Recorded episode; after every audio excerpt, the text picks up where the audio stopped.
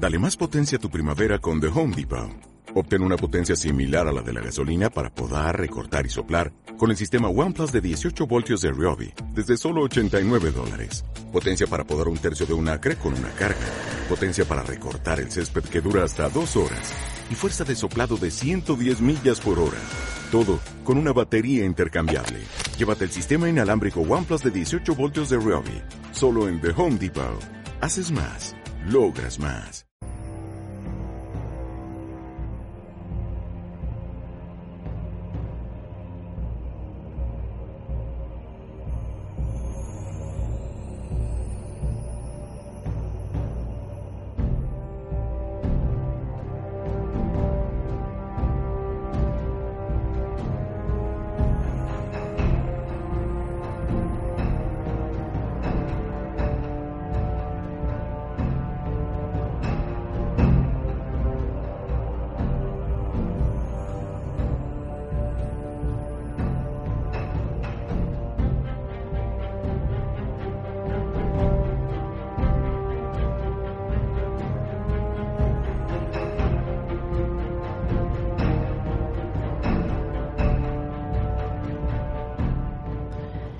Detrás de una, una apariencia normal se escondía uno de los asesinos más sádicos de los Estados Unidos. Hoy, en los sábados, Mando yo nos acercamos a Patrick Carney, el asesino de la autopista.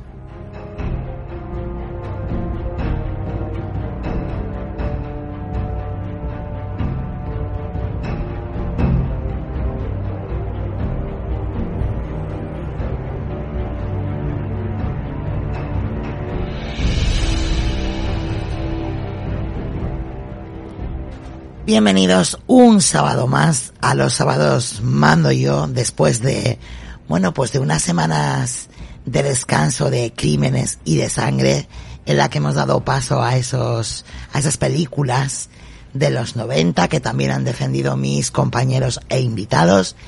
Y volvemos otra vez con la sangre, con los crímenes, con los asesinos en serie, que es lo nuestro.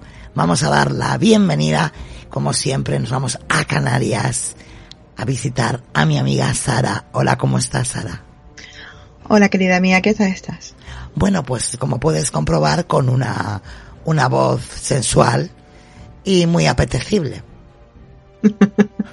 bueno, el tema lo requiere, así que qué matar. sí, sí, la voy a forzar para que dé un poco más de cosas, ¿sabes? Así que estamos muy bien. Oye, referente a este tema, poquísima información sobre este asesino, me llama mucho la atención. Sí, a mí también me ha llamado mucho la atención porque teniendo en cuenta la cantidad de víctimas, que no son pocas, pues hay muy poquita información y la, información que hay, incluso a veces de un artículo a otro hay errores. Ni siquiera es, uniforme, entonces un poquito, la verdad es que me ha extrañado muchísimo. Porque este no estamos hablando, perdón, no estamos hablando de una víctima o dos, sino de, de bastantes, así que. Hay muchas. Y además, este asesino de la autopista que también comparte nombre con otros, otros dos asesinos, eh, bueno, pues que se les nombra igual el asesino de la autopista. Este podríamos decir también que es el asesino de las bolsas de basura. Veremos por qué, ¿no? Y sí, sí, yo creo que es más apropiado ese nombre porque, claro, al, al buscar el asesino de la autopista, pues te salían otros dos Incluso creo que, si no me sí, al detenerlo a él lo confundieron con uno de ellos, con eh, Randy Kraft. Y el otro asesino de la autopista era, era William Bond. Eh, el tema es que ambos, o sea, eh, estos dos asesinos, o estos tres asesinos, mataban jóvenes y, y dejaban los cuerpos ahí y actuaban en la misma época, o sea, entre los 70 y 80, o sea, menuda década allá en Estados Unidos. La verdad que sí, que se les juntó todo, ¿no? Como para ir en coche o hacer autostop. En fin, vamos a ir conociendo a este personaje a lo largo de, bueno, pues, de este podcast. Vamos a dar la bienvenida también, nos vamos hasta Barcelona a dar la bienvenida a Lucas. Hola Lucas, ¿qué tal? ¿Cómo estás? Muy buenas, ¿qué tal? Pues aquí otro sábado para, como has comentado tú, hablar de asesinos y este tan peculiar y, qué lástima de que mm, haya poca información de, sobre este caso, ¿no? Porque como habéis comentado, creo que a su palmarés creo que son veintitantos muertes que se atribuyeron al final menos, pero creo que eran 28 en total, o así que eh, aseguraba que había matado. Bueno, pues iremos conociendo la historia, Lucas. Hola, ¿qué tal, Ira? ¿Cómo estás? ¿Conocías a este asesino? Hola, ¿qué tal? No, la verdad que no, no lo conocía y nada, pues atenta, atentamente estaré aquí escuchando pues la historia de este señor por decir algo. Pues eso, como íbamos diciendo, poquísima información. En las webs viene, bueno, pues eso, como decía, decía Sara, de unas a otras, bueno, pues viene un tanto alterada la información y además creo que no he visto ningún podcast en español tampoco. No he escuchado. No, no, no hay. En español, en castellano, un par de artículos y, y eso sí, los con como tú dices. Así es. Así que yo creo que lo mejor de todo es ir empezando a conocer a nuestro protagonista de esta noche.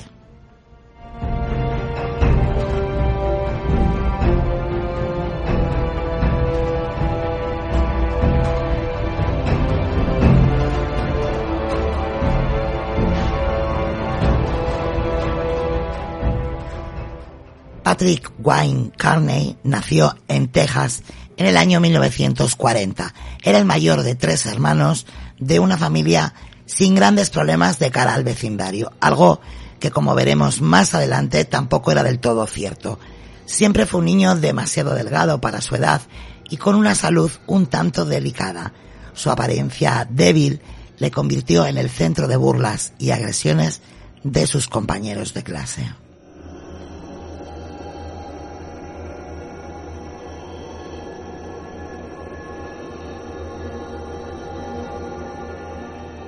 Esto marcó su personalidad, convirtiéndose en alguien tímido y solitario.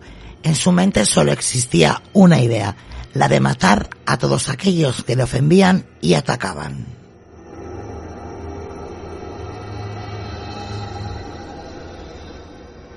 La madre de Patrick era una mujer volcada en la iglesia, hasta tal punto que la podríamos catalogar de fanática.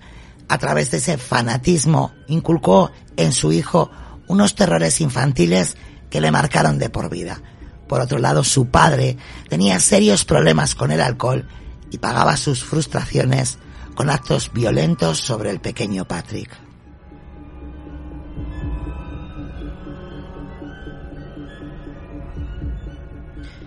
Bueno, ya hemos puesto un poco en contexto, ¿no? Cómo era esa familia, Sara, que todos es verdad que consideraban una familia normal de, de puertas hacia afuera, pero ya vemos que el padre tenía serios problemas con el alcohol y había ya malos tratos, ¿no? Como muchos de estos asesinos en serie de los que venimos hablando, bueno, pues desde, desde que empezó este podcast, ¿no? Prácticamente. Sí, podcast de Crónica Negra total. Eh, a mí es que me hace gracia porque los artículos que he leído siempre destacan lo mismo, ¿no? Tuvo una infancia aparentemente normal.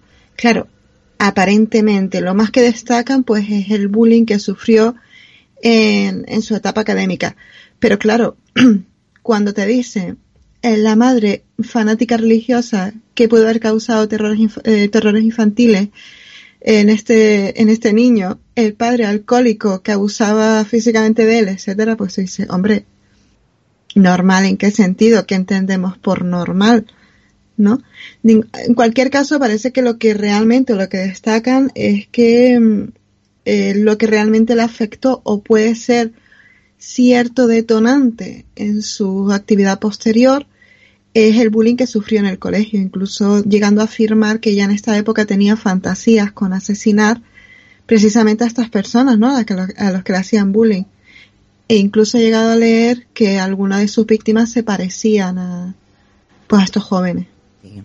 Eso de, bueno, y claro, de aparentemente normal es cierto, ¿no? Cuántas familias hay en las que, bueno, pues sufre con un padre alcohólico, malos tratos y de cara a la galería, pues son normales, ¿no? Todo sucede de puertas hacia adentro, pues posiblemente los vecinos los consideran normales. Pero claro, lo que verdaderamente vivían era un infierno, una madre, pues eso, fanática perdida, religiosamente hablando, que seguramente le estaba todo el día hablando de lo mismo, y luego el padre que llegaba borracho y eran tres hermanos, pero lo pagaba con él porque posiblemente fuera el más débil, si encima luego sales a la calle y eres el blanco fácil de tus compañeros de clase, pues bueno, no quiero yo, no quiero buscar excusas, pero bueno, este pobre lo tenía todo, ¿no? Para convertirse en lo que fue. Claro, además es lo que tú dices, eh, también se destaca pues que él tenía una apariencia, digamos que era frágil, su constitución era delgada, parece ser que no era muy alto tampoco, una vez adulto no era, no llegó a ser muy alto y pues sí, era como la víctima propicia, tanto para su padre posiblemente como para, para sus compañeros de clase.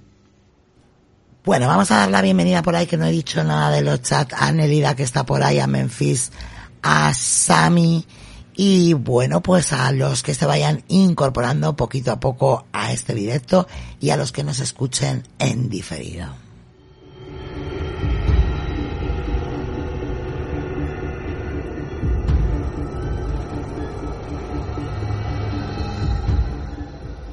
Pasó su infancia como buenamente pudo entre las palizas de su padre y el bullying que sufría en el colegio, pero eso no afectó a sus estudios. Siempre fue inteligente y aplicado, lo que le llevó a terminar, como veremos después, sus estudios de ingeniería.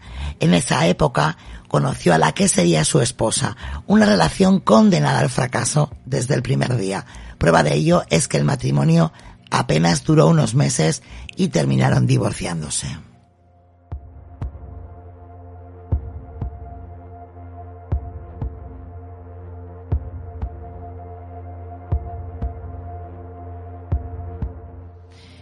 Bueno, pues otra particularidad, ¿no? El bullying no le impidió, le impidió sacar adelante su carrera y como dicen las crónicas, era una persona inteligente, ¿no? Bueno, pues su, su coeficiente eh, intelectual no era, como hemos visto, hemos visto en otras ocasiones, por debajo de la media. De hecho, sacó adelante Sara sus estudios de ingeniería. Eh, es verdad lo que dices. Otros asesinos que hemos visto pues llegan al límite de, de, lo que se considera un coeficiente intelectual normal, se quedan por debajo, tienen problemas, pero este no, este en este caso vemos una persona inteligente, una persona que realmente mm, no la vemos con tanto, o sea, sí, sufrió bullying, pero no la vemos con tanto trauma o con problemas, digamos, para encontrar trabajo, no es una persona desfavorecida, sino que él consigue un, trabajo en una buena empresa, proveedora del ejército, que se llamaba Hughes Aircraft. Y ahí la verdad es que trabajó durante bastante tiempo porque creo que durante todo este periodo trabajó en la misma empresa. O sea, digamos que tenía un trabajo estable, tenía capacidad económica. No vemos una persona que realmente lo esté pasando mal, que tenga justificación en es que mi vida es muy dura como para llegar a estos extremos, ¿no? Sino que no, esta persona tuvo su carrera, tuvo su, su trabajo, y autosuficiente. Eso sí, el matrimonio, evidentemente, como veremos, seguramente la causa, no quiero, no quiero hacer spoiler, ¿no? Me está costando no hacer spoiler, pero veremos también debido a que su trabajo, su matrimonio duró tan poquito, ¿no? Pero sí, no estamos viendo una persona como hemos visto en otro, en otros podcasts, un Richard Ramírez, por ejemplo. No tiene nada que ver.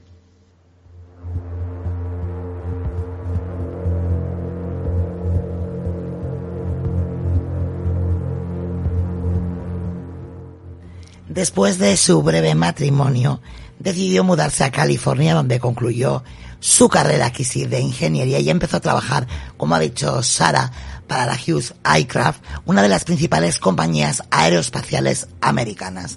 Fue allí, y ahora sí, Sara, en California, donde conoce a David Douglas Hill, un veterano de guerra, casado, pero que no dudó en dejar a su familia por Patrick, convirtiéndose en amantes desde ese momento. Lo que en un primer momento pensaron que sería una relación idílica, pronto se convirtió en un infierno. Los celos enfermizos, las constantes peleas hacían que Patrick tuviera que abandonar el domicilio para tranquilizarse dando largos paseos en coche por la autopista. Fue en uno de sus largos paseos cuando nació el asesino de la autopista.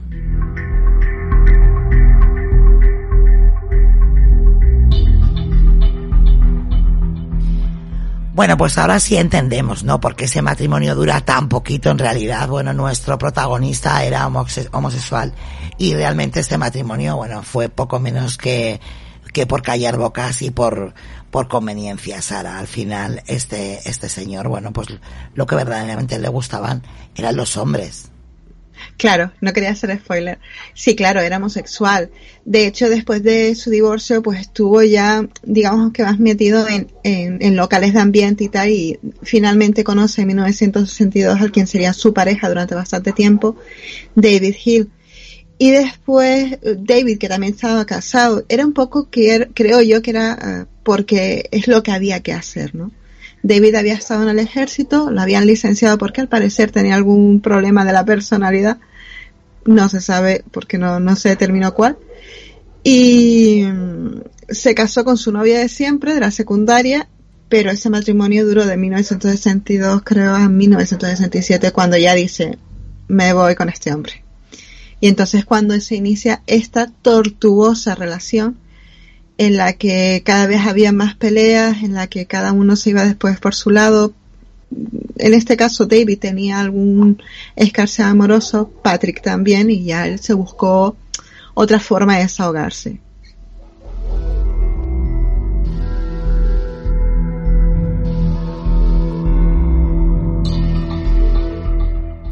Bueno, pues como hemos dicho, esos celos provocaban numerosas peleas y Patrick lo que hacía era coger el coche para tranquilizarse y marchar de, paseo, ¿no? Patrick Wine Carney, después de sus violentas peleas con su pareja, se subía al coche, como he dicho, en dirección a la autopista, solo con el fin de que, de recoger autoestopistas a los que disparaba en la cabeza y con los que mantenía relaciones necrófilas. Después de haber saciado sus deseos sexuales, descuartizaba a las víctimas eh, bueno, introducía sus cuerpos en bolsas de basura que esparcía a lo largo de la carretera.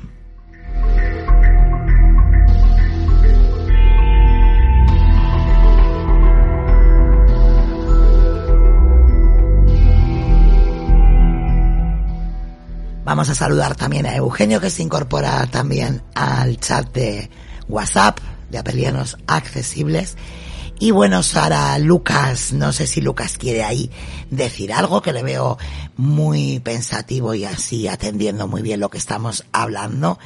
Y, es lo que yo decía, ¿no? Y lo que decía Sara. Al final, la época, la época mandaba a casarse un hombre y una mujer y las relaciones homosexuales estaban un poco ocultas. Pero, claro, lo que pensaban que iba a ser miel sobre hojuelas, Lucas se convirtió en una, en una relación tormentosa en la que las peleas, los celos y bueno, pues como no, las relaciones extra matrimoniales, ¿no? Podríamos decir entre comillas, estaban a la orden del día, porque las, dos partes de la, las dos partes de la pareja tenían amantes, así que los celos eran fundados, Lucas. Sí, a ver, aparte que como la personalidad ya de este hombre ya estaba eh, tocada, aunque como, como ha comentado Sara, no se había estipulado qué tipo de trastorno tenía, pero bueno, y con todo lo que pasó, como has comentado tú, el tema de su infancia y tal, este hombre ya estaba marcado, ¿no? El tema que, bueno, se cansó con su pareja y, como he dicho, para callar boca y poco más, pero es que su, su deseo era estar con hombres. Lo que pasa es que yo creo que se fue con el menos adecuado, ¿no? Porque no, como tú has comentado, no es que se llevaran muy bien, ¿no? Entonces, esas peleas de amor-odio y tal, mm, yo creo que también le, influyó bastante, a, partir de estar tocado mentalmente, vamos.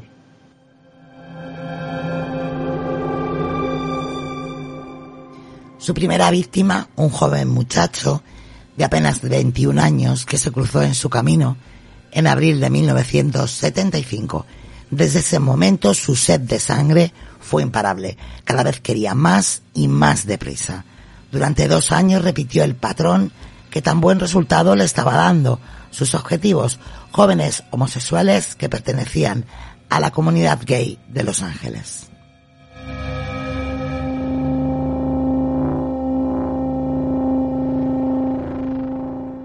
Se creía un ser superior, alguien que estaba por encima de la ley, Esa sensación de ser más listo que la policía le llevó a subestimar la labor, la labor policial.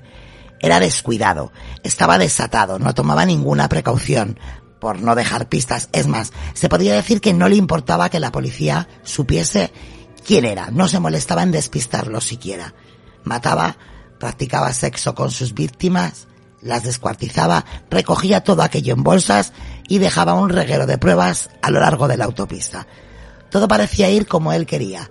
Nadie sospechaba hasta entonces de su persona.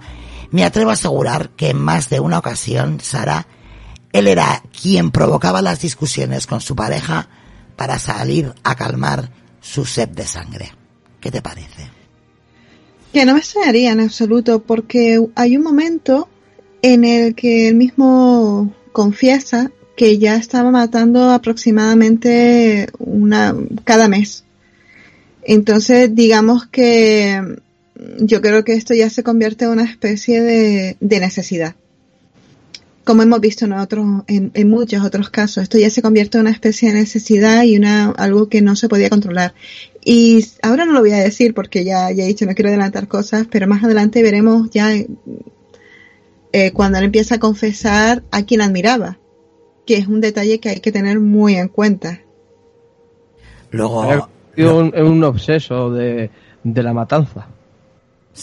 Sí, pero también en obseso, o sea, a él lo que le gustaba era dominar y controlar, que fue algo que dijo después, ¿no? El acto de dominar a esa persona, más que matar, sino el acto de dominarla, aunque sea post-mortem, era lo que a él le saciaba, lo que le gustaba.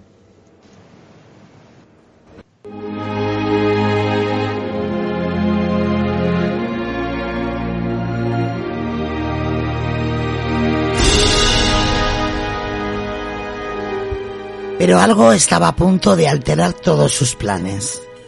Una tarde, mientras estaba solo en casa, tocaron a la puerta.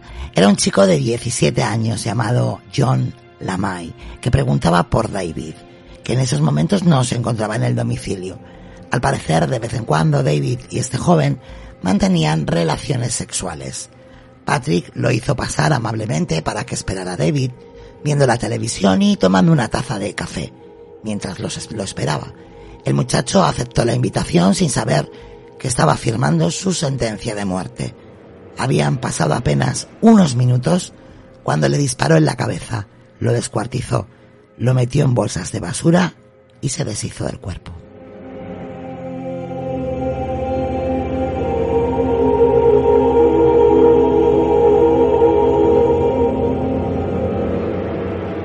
Lo que Patrick ignoraba es que el joven había comentado a sus amigos que iría a ver a David y ante la tardanza del chico, estos dieron parte a la policía que acudió al domicilio ya que era la última pista que tenían del muchacho.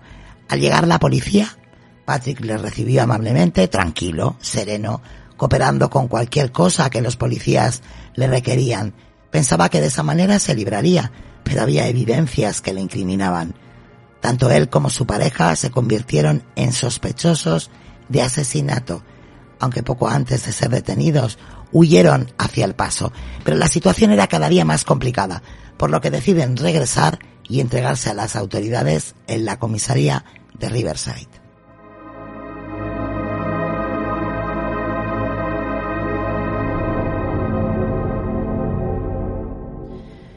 Pues Sara, él muy amable, pasen ustedes, aquí no tengo nada, pero allí había pruebas por todos los lados, ¿eh?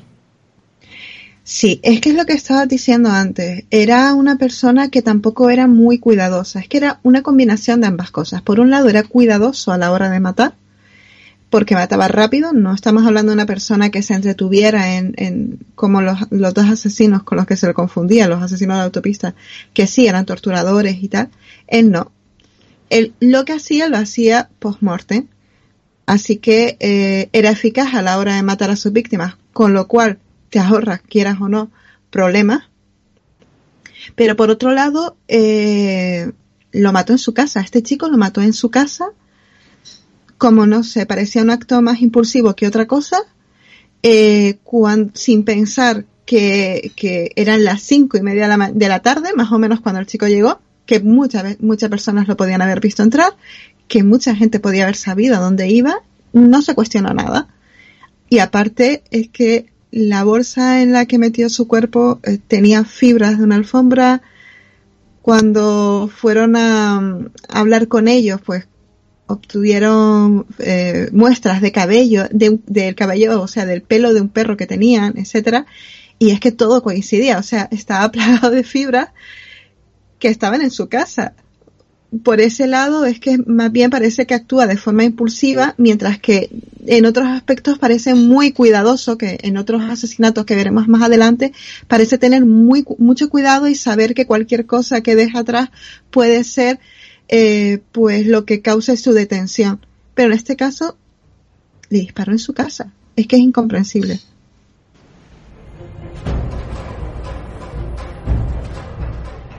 Hombre, incomprensible también me parece a mí su pareja, David, ¿no?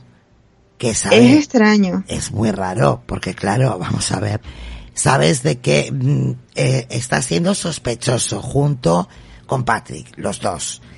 Y hmm. dices, bueno, pues ala, nos vamos al paso, los dos, huyendo de la justicia, sabiendo que, bueno, eh, está acusado o es sospechoso de matar a un chico que es amante tuyo, que sabes que cada X tiempo él sale por la, mm, se coge el coche, se va. A ver, había muchas pruebas que le incriminaban y él decide marcharse con él y huir con él. Al final. A mí me pareció muy raro también. La cuestión es que el, el, el, o sea, el asesinato de este chico es, este, es que se suceden cosas un poquito extrañas, ¿no? Es decir, primero están buscando, uh, claro, todo el mundo sabía que iba, había ido a casa de esta pareja. Entonces están buscando un chico desaparecido. Van a ir a casa de esta pareja habla con ellos y todo muy bien. Eh, él lo mata en marzo. En, marzo, en el mismo marzo, encuentran su cuerpo en una bolsa de basura dentro de, o sea, había unas bolsas por ahí tiradas y otras, y parte de otras, eh, o sea, otras bolsas en un bidón de, grande, un bidón grande, ¿no? De, de, de, agua.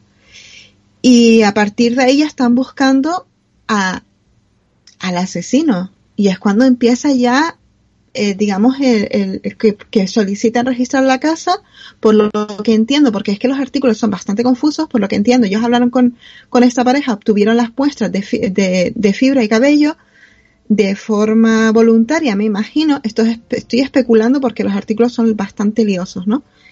Y después ya solicitan el registro, hablan con ellos, intentan hablar con ellos para hacer el registro y esta gente ya se había ido. Lo que no entiendo es que qué le dijo a la pareja para, para decir, bueno, vámonos los dos. Yo no me voy. a ver qué lío te has metido tú. Claro, porque yo aquí no tengo nada que ver, ¿no? Pero no, se van los dos.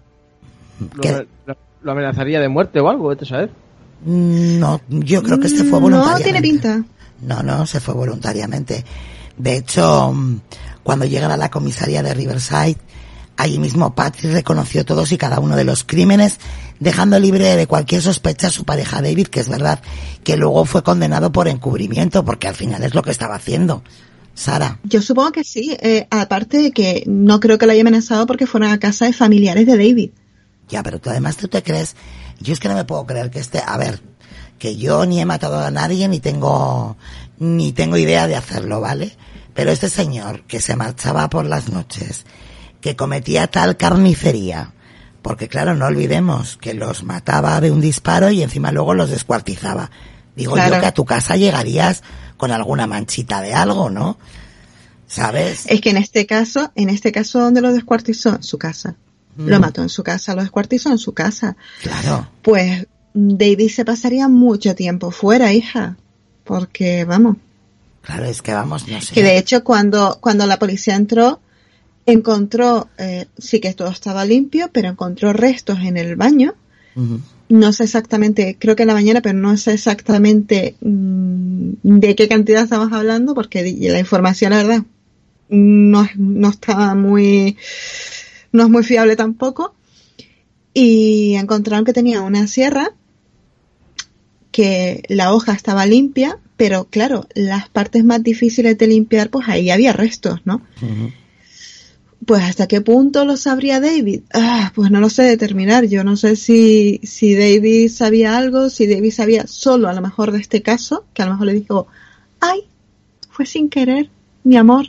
y David le dijo, pues nada, cariño, esto lo afrontamos juntos. ¿O qué pasó? Si sabría de los demás, la verdad. Lo único que sabemos es que los culpó, 100%. Eso sí es verdad. Fíjate, aquí... De todas maneras, antes que sigáis, me, parece un caso muy extraño, bueno, extraño más que todo por la poca información que hay de este tipo. Para, para todo lo que ha cometido y todo lo que ha ido realizando de lo que estás comentando Sonia y Sara, eh, me parece que es que hay un 2% de la información que, que me estás revelando. Poquísimo, porque date cuenta que, a ver. Al menos en español, desde luego. Y en inglés tampoco hay mucho, eh. Date cuenta. En inglés tampoco hay Claro. Es muy raro. Los, los asesinaba de un disparo. Eh, tenía relaciones necrófilas con ellos. Los descuartizaba. Y encima luego, no contento con ellos, los iba desperdigando todos los restos alrededor de la autopista o de la carretera, ¿no? O del desierto. Sí, como casos de que muchísimas cosas. Entonces creo que es un asesino en serie que es que reúne muchísimas condiciones para, para ser muy noticiable. Sí. Y no lo es. No sé por qué no lo es.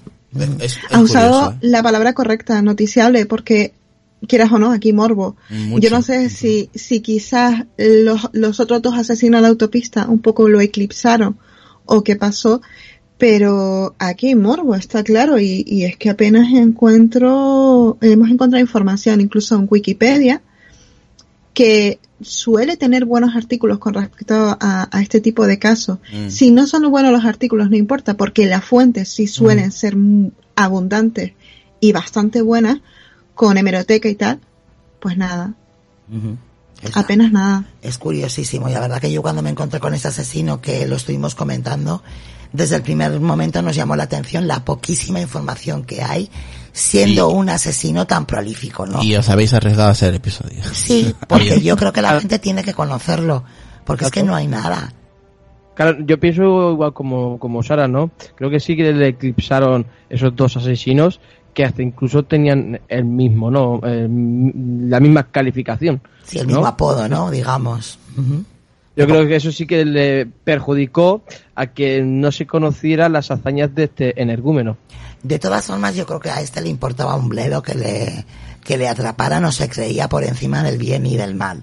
Porque era muy poco, como he dicho, era muy poco cuidadoso, le daba igual. Hombre, más que dejar el regado, un reguero de, de, de, huesos y de cuerpos por todas las carreteras y le daba exactamente igual. ¿Y, nadie lo, lo denunció ni nada?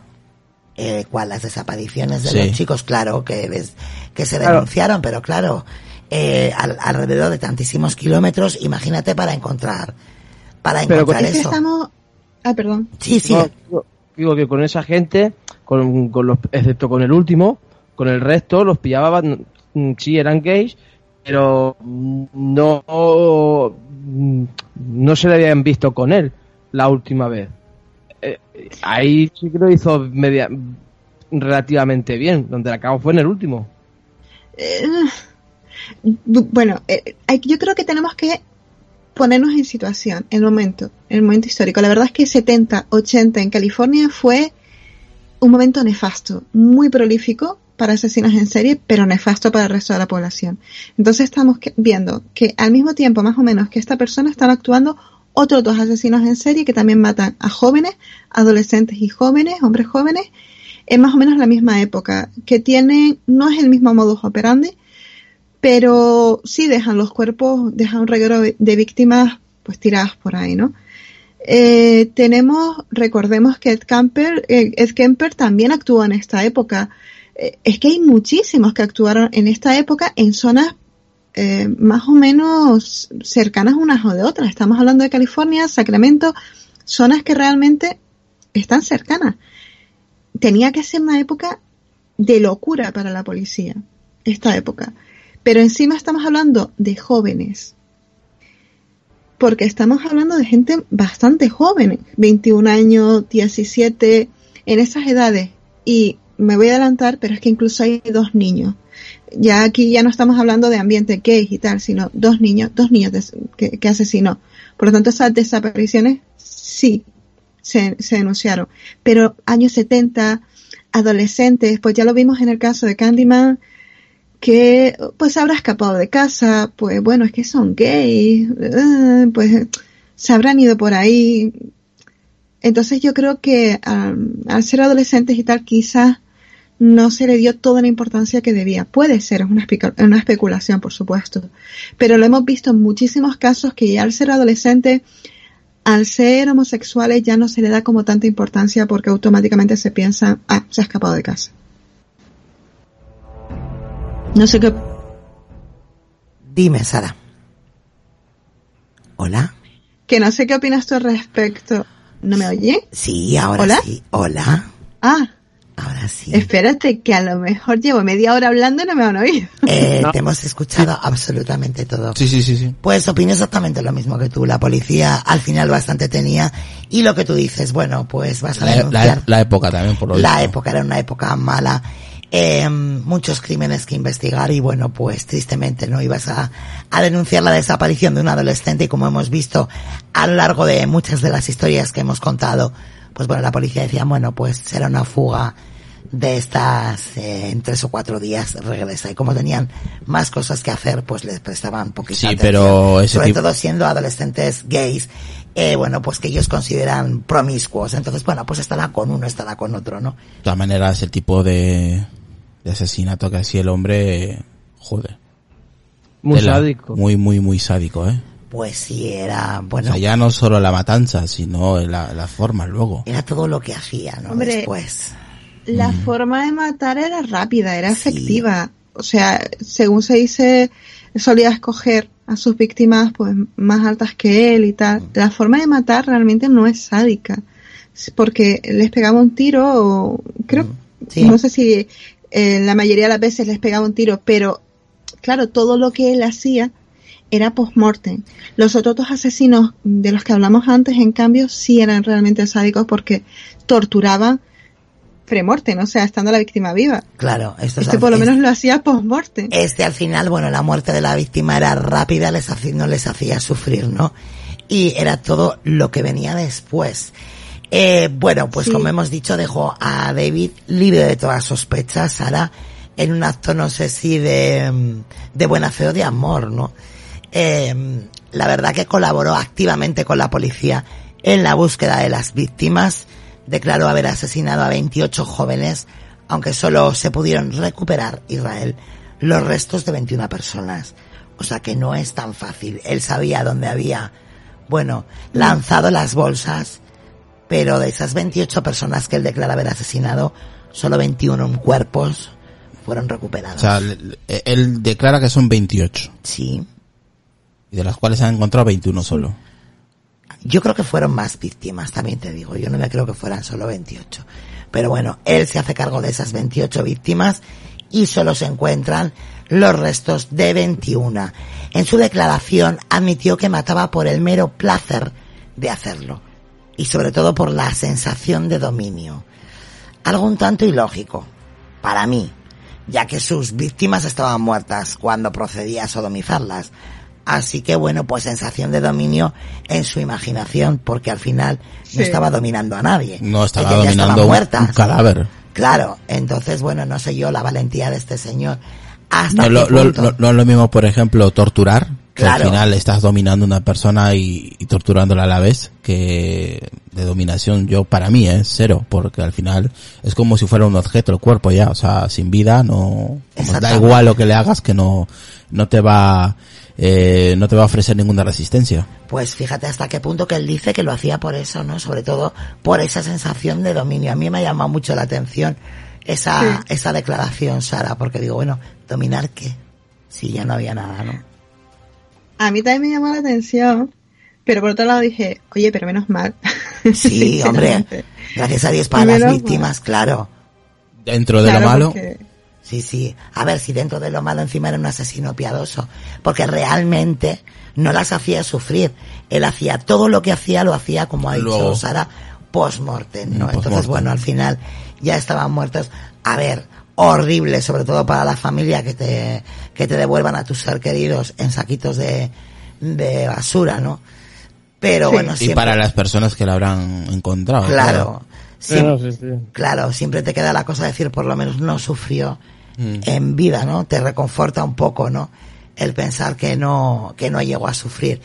Eh, la verdad que fue hallado culpable de 21 asesinatos, de esos 21 cuerpos que os he hablado que se encontraron, por lo que fue condenado a otras tantas cadenas perpetuas, aunque se libró de la pena de muerte. Joder. Ya que oh. esta, sí. tuvo suerte, ya que esta fue, sí, fue puesta en vigor de nuevo en California en agosto de 1977 y los crímenes cometidos por Patrick fueron anteriores a esa fecha. Así que, pues eso, 21 cadenas perpetuas y, y ahí sigue el hombre, ¿eh? O sea, no te creas tú que, que el hombre sigue, pero se libró de la pena de muerte.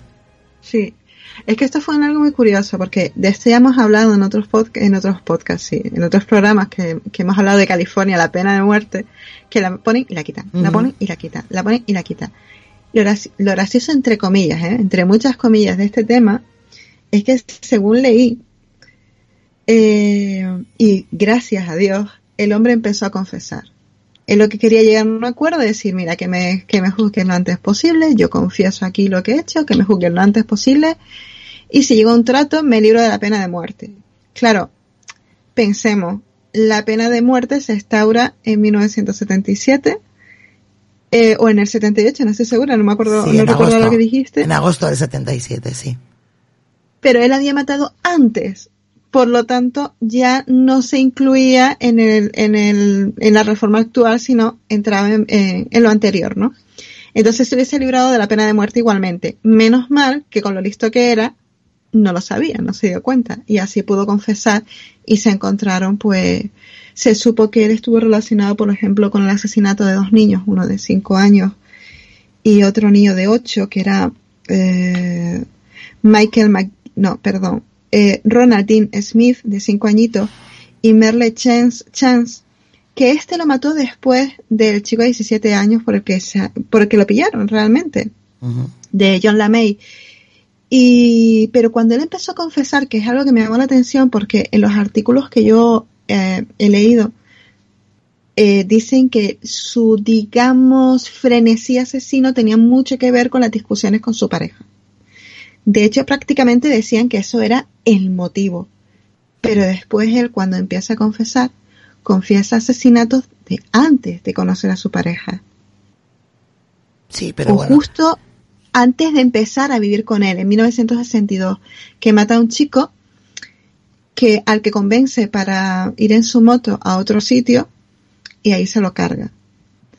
Y después mata al primo porque sabía que había que lo había visto. Entonces son eh, teniendo en cuenta que conoce a David en 1962, a mí la excusa de es que discutíamos mucho y eso me empujó a no, no hacía falta que te empujaran demasiado, ya tú tenías ya ya conocías de lo que iba el tema y te estaba gustando. Digamos que... que él solo empujó a matar más a menudo, quizás. Eso te iba a decir, ¿no? Yo por eso te decía antes que me daba la sensación, como dices, ¿no? Que él mataba en el frenesí, ¿no? Yo creo que me daba la, o me da la sensación que él provocaba esas peleas para salir de casa y bueno, pues con todo el subidón, mm. eh, hacer lo que hacía, ¿no? No sé. Eh, yo cuando leí sobre este caso me, me dio esa sensación. Digo, este, no sé si, si no provocaba las peleas para tener la excusa perfecta y decir, bueno, pues así me relajo un ratito, ¿no? Voy por la autopista, mato a, a quien se ponga aquí delante y ahora lo que sí me llama la atención es lo de los niños, ¿no? Porque al final eran niños muy pequeños, no tenía nada que ver con la, con, bueno, pues con las víctimas que él, él seguía, ¿no? Él tenía un patrón, al final eran chicos jóvenes, chicos homosexuales, autoestopistas. Estos niños no tenían nada que ver, eh, bueno, pues con, con su victimología, ¿no? Sí, a mí también me llamó mucho la atención porque eran, había también un chico de 13 años, pero este chico también eh, era, yo creo que también mataba por oportunidad. Entonces, por ejemplo, este chico de 13 años lo conoció, era un niño con problemas, delincuente, y fue muy fácil convencerlo de, llevarlo de camping a una zona que le gustaba mucho. Eh, y allí, pues, según él, según él, pues, digamos que el niño empezó a alardear de, de sus aventuras como delincuente y que le dijo, bueno, pues en tu casa tiene alarma y el hombre, claro, se tenía que defender. Se tenía que defender, le dio miedo y, lo mató. El pobre hombre. Ese, eso, ese cuerpo no se recuperó, él dijo que se había deshecho bien de él, a veces dice que dejaba los cuerpos pues a la intemperie para que los animales se hicieran cargo de, de, de ellos. Y a ese chico no lo encontraron, pero él confesó haberlo asesinado. Y después que, claro, un chico de 13 años, pues todavía, más o menos un adolescente, porque, pero un niño de 5 años y de 8 lo, lo, veía demasiado pequeño, por eso digo que él debía ser oportunista porque uno de estos casos, eh, el niño por lo visto vivía muy cerca de donde él estaba trabajando en ese momento. Así que ya estaba desenfrenado, ya quedaba igual. Bueno, pues sea como sea, la verdad que crímenes horrorosos que han quedado ahí en la historia de Estados Unidos. Y, y bueno, pues se ha contado lo que se ha podido, Sara, no te creas que hay mucho más que tirar de este caso. No sé si mis compañeros quieren abrir melones o, no, o dejamos la frutería cerrada ya para otro día. No, yo creo que si no hay más información, más que suficiente, tampoco, tampoco vamos a alargar algo que no se pueda alargar más. Exactamente. que no, yo creo que está dicho todo y no sé si alguno más de los compañeros quieren comentar más. Pues bueno, vamos a empezar por Lucas, a ver si quiere comentar alguna cosita más que tenga. No. Es que no hay. A ver, aparte de que no hay, ¿no? Pero mm, como siempre, ¿no? Hay en, la poca información que hay de, sobre este caso es también cosas que no se hicieron bien, ¿no?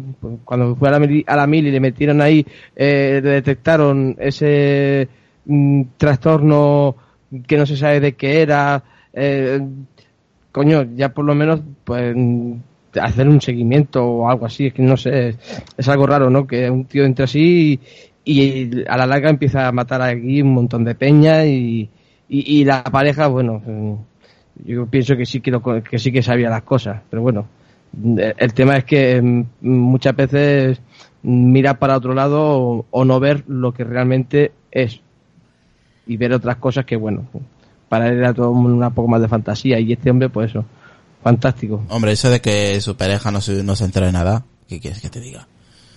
Para mí que lo sabía todo. Claro, lo miró para otro lado. Mm. No, quiso ver lo que realmente eh, estaba pasando hasta que ocurrió en su casa. Que ahí fue el, el fallo de él y ya la, la desquiciada de, como ha comentado Sara, de matar a esos dos pobres, pobres niños también, ¿no? O sea, me vais a decir vosotras dos ¿Que la pareja no sabía nada? No, si yo te he dicho que a mí me parece raro, ¿no? No, raro no, vamos. Que un señor que salga a matar por la autopista, que descuartice y llegue a casa. claro que sabía, vamos. A ver, no, llegas a casa sin una mota de sangre. A ver, tú llegas en esas condiciones. A ver, un día puede ser que te hayas cortado, pero si todos los días llegas manchado, al final sospecha uno, no sé. Además, un tío que no era nada cuidadoso a la hora de asesinar, y ya sabemos lo que mancha un descuartizamiento. Entonces, no me creo eh, que este David no haya visto nada.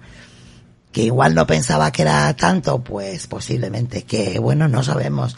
Al final hay relaciones enfermizas, porque también es curioso que, bueno, los dos entran como sospechosos y los dos huyen. Yo no huyo, yo no tengo nada que ocultar, vete tú solo. Y al final él lo acompaña, ¿no? Aunque luego se entregan. Pero bueno, al fin, mm. bueno, pues, pues escapa con él que sabemos, hay relaciones tan raras. Y también yo creo que su sexualidad no tiene nada que ver, es, vamos, para mí me es igual, sigue siendo un asesino en serio, o sea que... Claro, no, no, si eso no, nosotros no decimos lo contrario, mm. pero bueno, él mataba chicos homosexuales y él era homosexual, ¿no? Entonces, a ver, Sara, ¿qué quieres decirnos? Bueno, a mí es que lo que me extraña no es que eh, la pareja David eh, se haya enterado o no. Eh, se, conozco otros casos en los que, en este caso, que me acuerdo es una mujer, pero no recuerdo exactamente los nombres, en el que la pareja de ella era un asesino en serie y la mujer se vio de repente cómo le entraba la policía en la casa y ella decía, ¿qué está pasando aquí? ¿Qué es esto? Estoy viviendo una pesadilla y era para coger a su magnífico marido que ella lo quería muchísimo y ella no se había enterado de nada. De hecho, una anécdota que ella cuenta es que una de las ocasiones en las que él la fue a buscar al trabajo, es una mujer que trabajaba también a gasolinera, creo que en turno nocturno, eh, ella pues le olió mal el coche, lo olía mal. Y le preguntó a él y él le dijo, mira, es que ha atropellado a un animal, lo puse allí en el portabultos y oye que se me olvidó y ha dejado olor y tal. No, es que tenía una mujer muerta en el portabultos.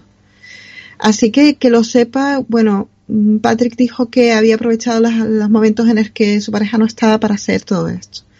Pero es que hay cosas un poquito extrañas. Es que él mata estando su pareja cerca también. Quizás no en el mismo lugar, pero cerca o, habiendo todas las papeletas para ser pillado. Por eso te digo que me parece, no me parece nada raro de que la pareja lo supiera. Otra cosa es que se mantendría al margen y pasara del tema. Es que hay un caso, por ejemplo, en el que ellos van de viaje a visitar a unos amigos de, de David. Eh, no me acuerdo exactamente dónde fue, así que no me acuerdo exactamente dónde fue. Y conocen a un chico, o él conoce a un chico que se llama George, es lo único que puede decir. Un chico llamado George, al que en un momento dado se quedan solos en la casa.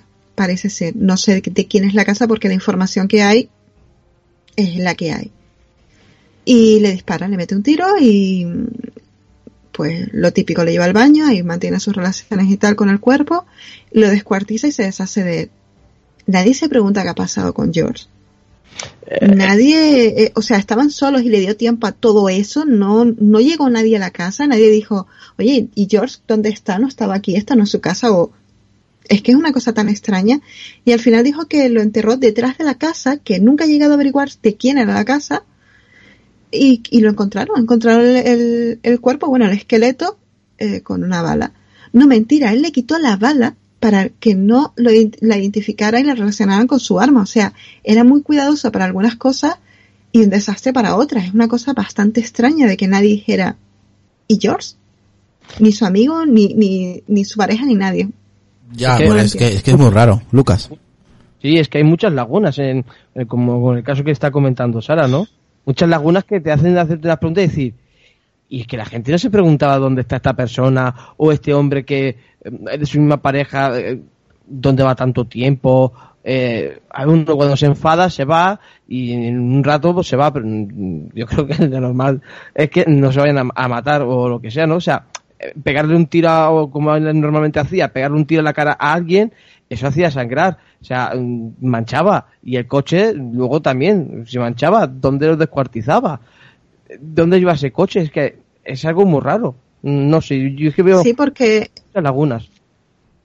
Él mataba, pues, si deduciendo de lo que hemos leído, él mataba a bocajarro en el coche. Después dejaba a la víctima bien situada, bien sentadita en su asiento, no corría para, para no ser eh, detenido por la policía, él iba todo tranquilito hasta que llegaba a una zona X que él pues se sentía segura para realizar pues todo lo que hacía post-mortem. Pero, claro, es que hay tan poca información que no, no, no, no tienes respuesta a las preguntas. Sí, yo creo que es por eso. estando en el coche. Yo creo que ese es si le disparaba fuera y después metía el cuerpo. Ese es el tema. De, de, de, qué manera lo hiciera, da igual, porque al meter el, cuerpo dentro del coche, eso tendría que manchar el coche. Eso habría que limpiarlo luego. Claro. Yo creo que el tema es, ese. Disparar a una persona a unos centímetros que dispararla un poco lejos, de fuera, después meterla en el coche. Es que si le disparas de cerca, eso es plaf. Es que no lo entiendo. La verdad es que la información que hay no, no responde a las preguntas. Ese, es el, ese es el problema. Hay muy poca información. Hay otros dos asesinos de la autopista que eclipsaron a este tercero. Y yo creo que, que lo que falta es eso, información. Yo no creo que, que los familiares de las víctimas no denunciaran esos, esas desapariciones. No creo que los amigos o la familia de George, eh, bueno, pues no dijeran, oye, ¿dónde está este ¿Y, señor? Entonces, ¿Y entonces qué pasó? Pues porque había otros dos asesinos que, bueno, pues eran, bueno, pues más famosos que él. Y en ese momento la prensa y todas las informaciones se volcaron en ellos. Y esta quedaba ahí un poquito en el olvido como, bueno, pues pasó por aquí, se cargó a 28 personas. Así que dijo él que serían más y ha quedado en la nada. Yo creo que falta mucha información y de ahí vienen las lagunas, ¿no? Que seguramente sea un rompecabezas que teniendo todas las piezas del puzzle pues se encaja a la perfección, pero es lo que nos falta, información, es que no hay nada. Claro, es que hasta incluso puede, eh, él podía haber hecho eso aprovechando quién había por encima de él, o sea, para eh, no que yo no tampoco pienso que no que fuera tonto, sino que fue bastante inteligente en ese sentido. Es que incluso pienso eso, que aprovechó ese momento de que esos dos asesinos eh, eh, estaban haciendo ese tipo de asesinatos y él hizo algo muy similar, sí, un modo operandi totalmente diferente, pero también los, iba, los mataba y los iba dejando por la autopista, entonces... No sé, eh, los dos, dos asesinos, recordemos, se llamaban William Bond y Randy Kraft, cuando buscamos información sobre ellos, un montón. De hecho, una cosa que a mí me llama la atención es el listado de las víctimas. Porque yo suelo buscar listados de víctimas y en este caso me ha costado 21 eh, víctimas. Fue eh, condenado por 21 personas, ¿no?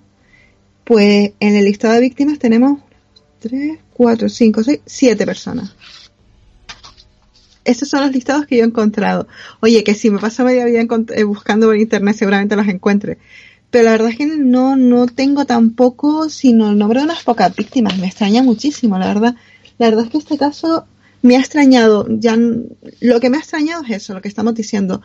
La poca información que hay, incluso en Wikipedia, que en, otros, en otro tipo de temas, pues mm, anda un poco loca, pero lo que es asesinos y tal, como se nutre bastante de, de fuentes fiables, de, de periódicos, de hemeroteca y tal, pues suele estar bastante bien los artículos, pero sobre todo, sobre todo las fuentes. Y aquí ni eso. Pues seguiremos investigando sobre, remedio. sobre este caso y a ver si, bueno, pues otro día podemos aportar estas incógnitas que quedan en el aire, ¿no? Porque bueno, yo creo que nos interesan a todos el por qué, ¿no? Esa, y esa falta de información. Por eso las dudas, por la falta de información. Claro, yo creo que todo, todo tendrá su respuesta. O, o, o, o, se queda así el caso, o sea, y no se consigue más. Bueno, de momento se consiguió esas 21 cadenas perpetuas, esas 21 víctimas que bueno, por lo menos han sido ahí, bueno, pues vengadas, ¿no? Eh, vamos a ir despidiéndonos, Lucas. Yo creo que en el podcast de los sábados mando yo más corto de la historia. Sí. Pero está muy bien porque está muy bien explicado. Creo que que ha quedado, que, tiene, que tenía que tener su sitio en nuestra galería de asesinos en serie. Por todo lo que ha hecho. y ahí lo tiene. Mínimo. Exactamente. Así que. Oye, si la gente tiene más información de este personaje, pues que, que, que, se lo pasen a Sara o a, o a Sonia. Que nos lo envíen, que estaremos encantadas de recibirlas. y bueno. Sí, por Twitter o por Telegram. Y de saber qué es lo que, qué es lo que se nos escapa. Ahí en el grupo, en el grupo de Telegram de los yo está abierto, o sea que, y está en todo, en todas las descripciones de todos los episodios. Así que ahí podéis uniros y dejar, pues, si habéis encontrado más información o lo que sea sobre este caso. Porque es que, no hay nada, es que no hay nada. Unirse y bueno, si queréis algún caso en especial que, bueno, pues tengáis curiosidad o tal, nos lo mandáis y estaremos encantados también de hacerlo. Y ahora sí, Lucas, vámonos con la despedida. Pues nada, hasta el siguiente episodio, aunque sea cortito, pero ha sido bueno e intenso. Así que para mí, si me queréis seguir en Twitter como arroba tracoteco85, escucharme aquí en Pedidos Music, en Al Borde de la Cama, en Voces Nocturnas y en Apeliano.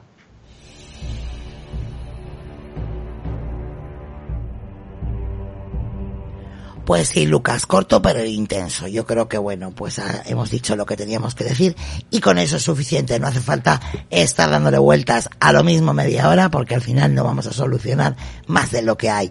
Y nos vamos con la despedida con mi compañera y amiga Sara. Mira que hemos intentado darle vueltas a las cosas, ¿eh? Lo hemos intentado. pero no se puede, no se puede. No se puede, no se pueden abrir melones, fíjate tú. Bueno, pues. no se puede porque no hay información, porque no hay información. No puede, básicamente, no, básicamente, no se, pueden abrir melones. Es que si, claro, por ejemplo, si tú me dices, ahora tenemos 10 hojas, vale, de esas 10 hojas, pues podemos destripar todo. Pero si me venís con dos, pues poca cosa vamos a hacer. Pues bueno, antes de que se despida Sara, fíjate, va a tener su minuto de gloria. Vamos a dar la bienvenida a Arnau Moreno, que dice, no me jodas que ya han terminado. A buenas horas, mangas verdes. Pero bueno, lo podrás escuchar en diferido. Un, un, un podcast corto, como dice Lucas, pero intenso, como el buen café. Así que nada, en nada seguro que lo vas a poder escuchar. Y ahora sí, dime Sara. A ver, hoy ha sido un podcast rarito, nosotras lo sabíamos, pero oye, mm, no voy a arriesgarme a decir que es el único, pero va a ser uno de los pocos podcasts o, programas o vídeos que, bueno, vídeos no, pero ya me entiende, información que se pueda escuchar. Va a ser uno de los pocos que va a haber, sinceramente. Ah, y en español, quiero decir. Así que bueno, hemos cumplido nuestra misión, hemos traído una persona de la que no se tiene, no se sabe mucho y de la que evidentemente no tenemos mucha información. Nos ha costado media vida encontrar lo que hemos encontrado. Y mm, para el próximo vamos a tener más información. Para ese sí. Yo creo que sí. Ese, ese creo que además nos va a gustar, Sara. Sí, además de este, si hay mucho salseo, mucha cosa que contar, ese programa va a compensar este. Qué personajes más malos, ¿verdad? Y hambrientos. pues ahí lo deja ella en todo lo alto, como siempre. Oye, Sara. Dando pistas. Sí, dando pistas, hambrientos. La gente que te quiere seguir, que te quiere escuchar, ¿dónde, dónde? Dime, cuéntame, amiga. Bueno, pues me pueden escuchar en Crónicas de Nantucket, que nos lucimos con el nombre. Y en Twitter, ¿cuál es? C de Nantucket. C de Nantucket. Y eh, pues aquí, cuando hay sangre y me dejan, los sábados mandas tú. Mandas tú. Y tu, y tu Twitter es arroba, me acuerdo. arroba dama oscura. Me acuerdo. Dime, dime. Arroba dama oscura 1888. Porque, la, fecha, es importante. Es importante. bueno.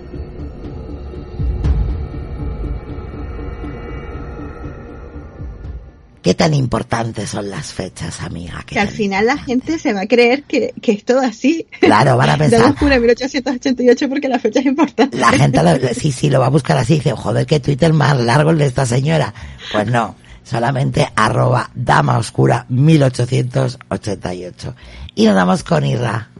Pues ala, te toca despedirte. Nada, ha sido, ha sido corto, pero la verdad que ha sido muy entretenido porque la poca, la poca info que, ¿no? que habéis tenido, pues la habéis explicado aquí perfectamente y comentando pues los hechos. Eh, una lástima que no, que no haya mucha información, así que yo creo que es suficiente, más que suficiente el episodio para un poquito pues que la gente no sepa sobre este, este personaje, pues eh, al menos eh, no que tengáis un, un episodio no referente a esta persona. Pues sí, yo creo que había que arriesgarse, porque al final, como hemos dicho, no había nada, o por lo menos no hemos encontrado ningún podcast en español y claro, es fácil, ¿no? Hacer un podcast con mucha información de asesinos que bueno, pues tú metes ahí el nombre y vienen, tienes noticias por todos lados, pero este señor, vosotros podéis comprobar que había muy poquito. Así que es una forma de arriesgarse. 45 minutos, una hora, pero lo prometido es deuda como dice Sara, un asesino en serie de esos que, bueno, pues no se conocen tanto. Nos vemos la semana que viene con otro tema muy interesante de los que le gustan a mi amiga Canaria. Y lo dicho, mm, me llamo Sonia y los sábados mando yo.